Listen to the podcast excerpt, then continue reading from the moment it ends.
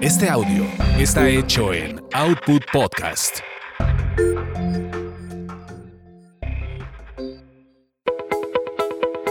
Bienvenidos a Tasty Tours, donde experimentas la magia de los destinos gracias a los sabores y aroma de sus comidas y bebidas.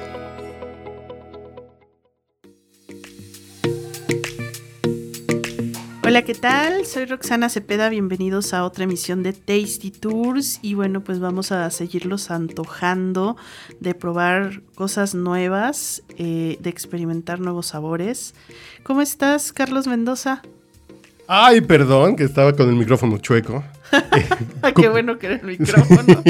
¿Cómo les va? Buen, buen, buen podcast, que la semana pasada nos quedamos con muchos pendientitos de comer Sí. china, de comer comida de manglar, que no he ido a manglar. Que por cierto, el chino del que hablamos este, justamente la semana pasada ya reabrió, bueno, ya está por reabrir sus puertas este fin de semana. Hay que El de Manque Barbecue, para que vayan, no se lo pierdan ahí en la calle de Londres. Manque Barbecue. Sí, y siguiendo, fíjate, con el tema asiático, que nos gusta mucho la comida de, de Asia, eh, abrió un nuevo lugar aquí en la colonia Roma que se llama Va Pacífico. Fue una joya recién descubierta que, que la verdad me causó mucha sorpresa, mucha alegría eh, la comida que tienen ahí.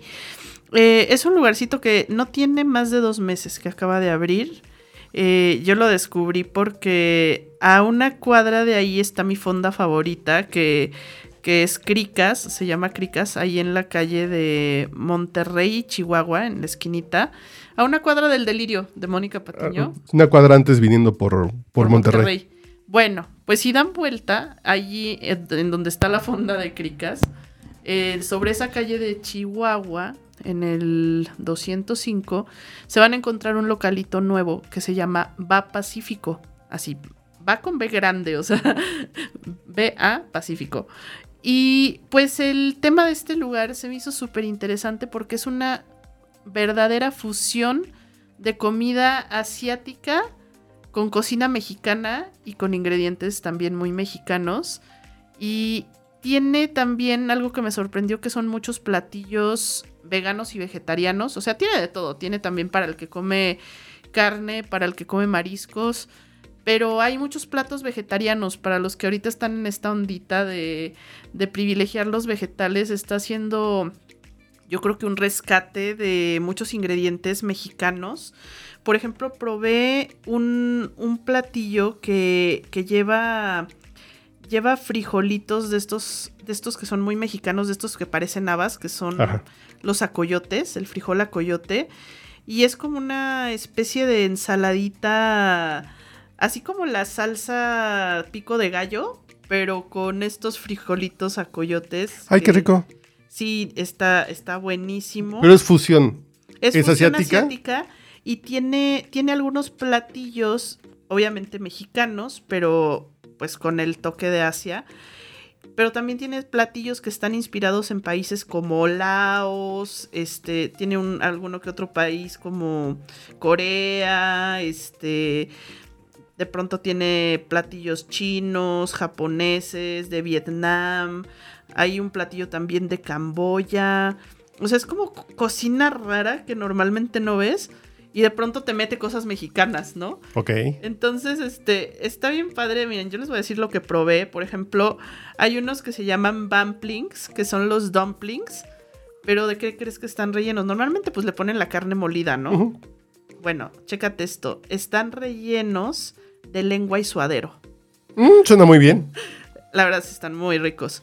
Y tiene su opción vegetariana, bueno, vegana, de estos bamplings, que son pues, los dumplings típicos, rellenos de ajo, cebolla morada, jengibre, germen de soya, hakusai y mirin, que pues ya son ingredientes muy asiáticos. Y se acompañan de salsa miso con chiltepín y son servidos con cebolla encurtida. O sea, Suena muy rico. están deliciosos. Yo alguna vez en la fonda San, San, San Francisco, ¿cómo se llama la fonda que tiene el chef, eh, el chef Herrera en Monterrey? Ujú. Por unos dumplings, pero de chicharrón prensado. Wow, qué rico. Dices, ¡oh, qué rico! Eh, Sí. estos, eh, estos se me antojaron un poquito más de suadero, fíjate, así como Sí, de... de suadero con lengua. Entonces, sí. están, la verdad están muy buenos, los probé, están súper, súper ricos. Y pues es esta fusión como poco común que, que no tendrías en, en otros en otros lugares. Probé también un aguachile que es de palmito, es como una versión de aguachile vegetariano. La verdad ese se lo podrían saltar. O Está botana. rico para botanear si llevan a alguien Para la primera cerveza. pero yo, yo preferiría, mira, viene otra versión que es el aguachile pacífico, que ese sí va con camarones. Eh, yo creo que preferiría si voy a volver a ir y quiero probar ese y probar otras cosas que, que no probé que también se ven bastante prometedoras. Ah, mira, el, que probé era el salpicón de los acoyotes. Eran estos frijoles nativos con vinagre de caña, salsa soya y cilantro. Súper buenos.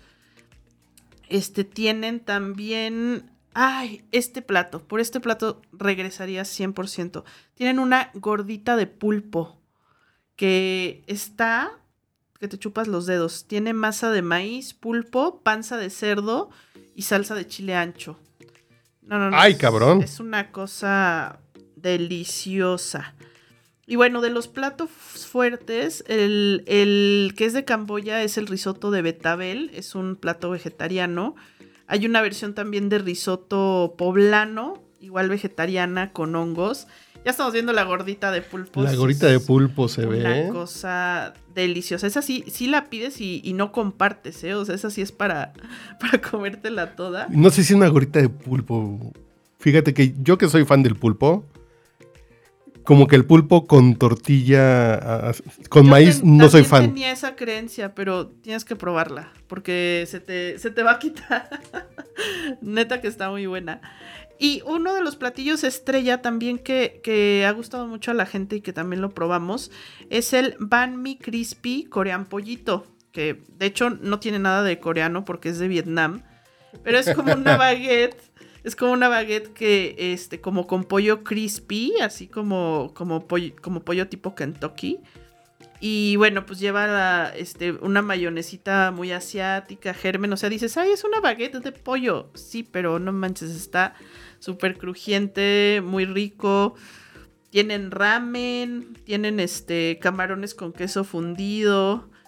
Mira, tienen otro pulpo que ese sí viene solito, no viene con maíz, que está asado en su tinta con un risotto de shiitakes. Ese no lo probé, pero la verdad se oye, se oye bastante bueno. Los cócteles también están ricos. Hay, hay este cócteles con sake, cócteles con rokujin, que es como este. ¿Con saque de qué? Perdón por mi corrientes. No, estoy viendo un papito con- sour que Ah, es sí. un que es un sour con con frangelico Sí. que se ve increíble y de precios cómo estás que sí que sí ahorro o voy hoy o es No, para una no, ocasión normal o para el sabadito. No, está súper bien de precios. O sea, hay entraditas que cuestan menos de 100 pesos. Ok. Y los platos, eh, los platos fuertes, eh, más o menos te están saliendo entre 150 y 180 pesos. Ah, está muy bien. El que está un poquito más caro es el ramen, fíjate. El ramen, pero me imagino que es un bowl grande. El ramen está en 249. Que desayuno, comida y cena. Yo creo que sí. Pero, suena muy bien. Pero no, está, está bastante accesible de precios, bastante bien. Los cócteles, pues sí, esos sí están eh, De en 160, sí, sí, están es muy el bien. 160, 180. Que es lo que pero sale un vale cóctel bien hecho en cualquier lugar. En cualquier lugar. Yo creo que está bastante bien de decente de precios y pueden comer bastante rico. Hay muchos platos que son para compartir, como estos de los bamplings, hay taquitos, los aguachiles, puedes pedir al centro y, y compartes. Suena muy bien. Sí. hay- Chihuahua 205. Sí, Chihuahua 205, ahí a una cuadra de... Al, Ah, ya paralelo del delirio de... Sí, sí, sí. Es donde está la tienda de disfraces. Como ahí, en la esquina hay una tienda de disfraces. Sí. Ay, mero, pues va- vayan y nos cuentan. Yo sí voy a volver a ir a probar lo que, lo que me faltó. Cuídense mucho, nos escuchamos en el siguiente podcast.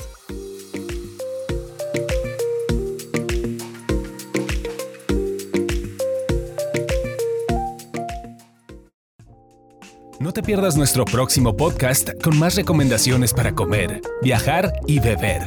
Síguenos en Tasty Tours MX en Facebook, Instagram y Twitter.